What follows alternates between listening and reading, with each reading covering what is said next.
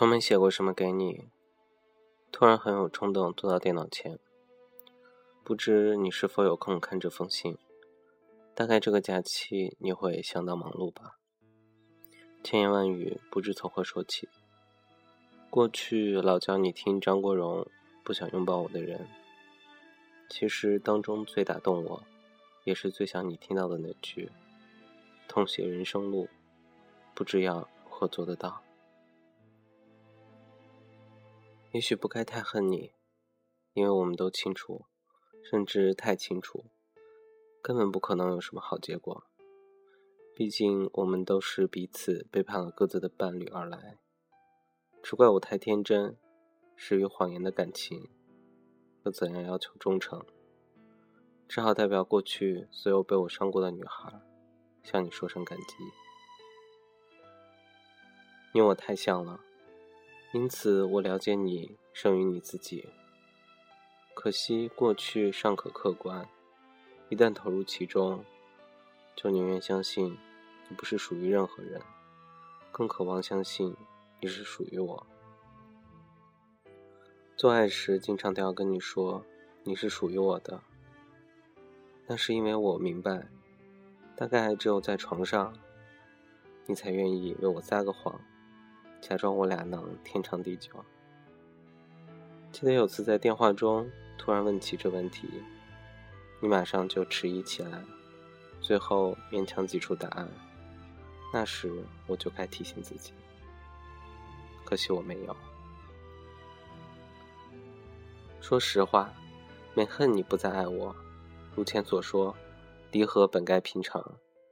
最令我心痛的是，我要被迫发现。原来你对我的感受的不关心，是到了一个如此冷漠的地步。别急着否认，是真的。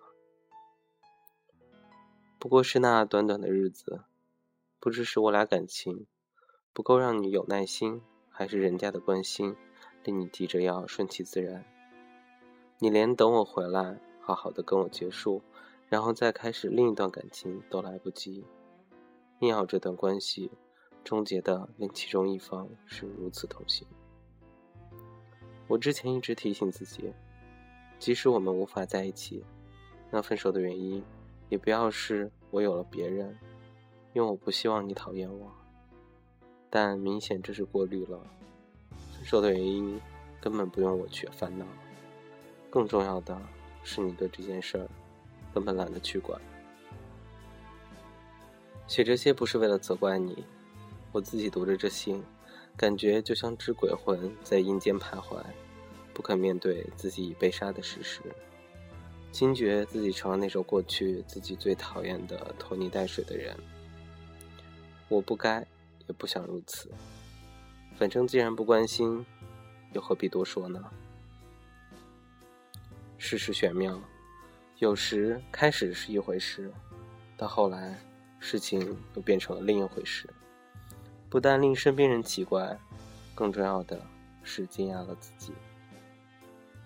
正如一开始没有想过有结果的感情，到后来有招，竟变成你人生中最认真、最刻骨铭心的一段。法国人说，所有最精彩的旅行，都不是发生在外在，而是在每个人的灵魂之中。发掘内在的自己，往往更胜于到外面走一万里。一直以为自己是那种不会认真的爱人的人，可是今天，终于发现了自己的另一面。要是在过去，大概不少和我一起的人都会渴望拥有这样的感情，但遗憾的是，今天，这段感情，却像是失去了主人的一件失物，流落于街头，就像跌落在车上的皮包，遗落于戏院的手机。待插在餐厅门口的雨伞，失物带领，物主一名。虽然旁人不了解，但失物自身却清楚。他之所以遗落于这世界尽头，冷酷禁地，不是因为物主的疏忽，而是他主动将之丢弃。明明是抛垃圾，却造成不经意的掉了东西。就像他故意的、不经意的。像人流出不屑的冷笑一样，无人知，只有你知，我知。每次看戏，我在入场时都抱着平常心，一直的看，直到看到某一幕、某句对白、主角的某一个眼神时，我就会决定我喜欢或者讨厌这出戏。我总认为，无论去留，都有个下决定的点吧。因此，我努力的回忆，到底我是在哪个点让你决定不再想爱我？哪句话令你不愿再跟我走在一起？会不会是我要求了什么令你开始讨厌我？还是我没有要求什么？是我讲了什么？还是我某些话讲的不够多？是我忽略了你的感受？还是我用你用的太紧？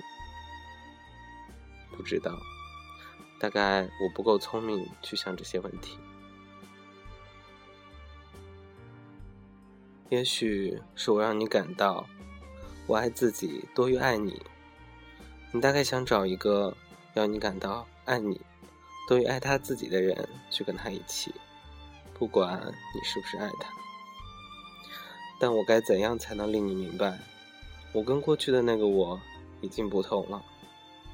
我不懂得被人取笑，也没有在众人面前买一杯芒果汁给你，但并不表示我不爱你，并不是表示我没有细心的欣赏你，用心的保护你。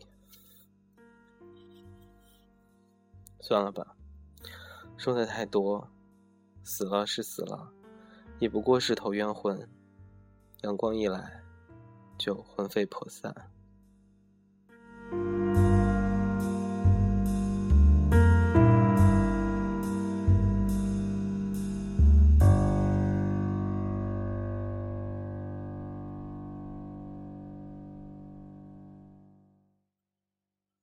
在生病了两天、发烧了两天的这样一个晚上，突然想到了庞浩翔写的这篇文章《不想拥抱我的人》，收录在他的小说集《破事儿》里面。祝大家周末愉快。